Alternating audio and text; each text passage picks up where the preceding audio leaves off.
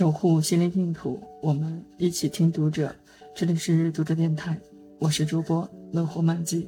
每晚九点，欢迎收听。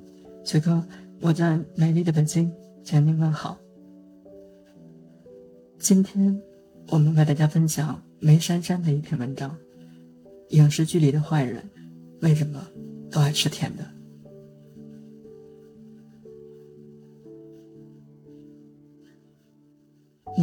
是不是最近压力比较大？吃根棒棒糖吧。当电视剧《狂飙》里的杀人不眨眼的鱼贩老莫从口袋里掏出两根棒棒糖时，某种奇怪的错位让这个人物的形象变得愈加复杂起来。用食物隐喻人物，这种刻画手法在影视作品里并不少见。无论是大导演昆汀的电影《被解救的江歌》里那个吃糖果蛋糕、满嘴蛀牙的种植园主。还是《绝对艳后》里奢华无度、爱吃各种甜品的玛丽皇后，或者是《爱尔兰人》里没有冰淇淋吃就会发飙的老帕西诺，坏人几乎都很喜欢吃甜食。甜，这种在日常生活里代表快乐和美好的滋味，怎么就成了坏人生的标识？中文语境里的甜很少跟坏扯上关系，甘之如饴说的是感觉像糖一样甜，甜言蜜语。其实有点狡猾，是在说这个人很会说话。这或许跟我们从古至今都不太缺糖有关。中国是世界上最早掌握制糖技艺的国家之一，早在先秦时期就有关于麦芽糖的记录。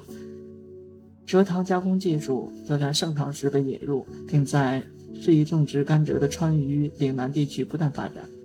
清朝后期，甜菜头作为制糖原料也来到中国，中国人几乎一直都有糖吃。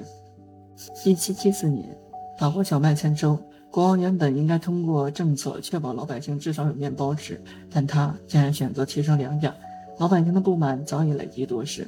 又听闻凡尔赛宫里玛丽皇后夜夜笙歌，香槟甜点不断。一七八九年，大革命爆发。一七九三年，路易十六和玛丽皇后这些不知民间疾苦的奢华旧制度代表被送上了断头台。在电影《绝代艳后》中，凡尔赛宫里一个个色彩艳丽、做工精细、造型繁复的蛋糕让人印象深刻。法国王室从15世纪疯狂使用甜食，一场宴会七道菜，从第五道开始就出现甜品：水果馅饼、蛋奶沙司、橙子香芋糖果、威化饼干、甜酒、糖雕。直到今天，法国最佳工匠奖里的甜品师考核里仍设有糖雕环节。美轮美奂的作品虽不再有洛可可时期的艳丽，也仍让人从中窥见曾几何时的繁华。糖雕和基于糖的甜品也随着王朝的覆灭变成了奢侈和挥霍的代名词。美国独立战争之后，商人集团更是直接复制了英国的殖民模式，他们将大量非洲人贩卖到美国东南部各地，在那些气候适宜甘蔗生长的地方，一个个种植园拔地而起。导演昆汀被解救的江歌就是建立在这个历史背景下的虚构故事。无论是莱昂纳多扮演的种植园主的姓氏谐音就是糖，还是他种植园的名字叫唐园，或者是他满口的蛀牙和随时在吃的蛋糕和糖果，都是对当时奴隶制度和农庄主欲望的讽刺。糖在这时被赋予了另一种坏，独属于殖民者、奴隶主贪婪与卑劣，而糖也随时间的推移成了欧美人对贪婪和欲望的隐喻。中国人对糖是没有恶意的。黄标里老莫之所以吃棒棒糖，其中包含着糖在发展过程中进化的现代意义。十八世纪以后，糖成了所有人都唾手可得、曾经属于贵族的糖雕，逐渐变小变简单，成了普通人家孩子的玩具。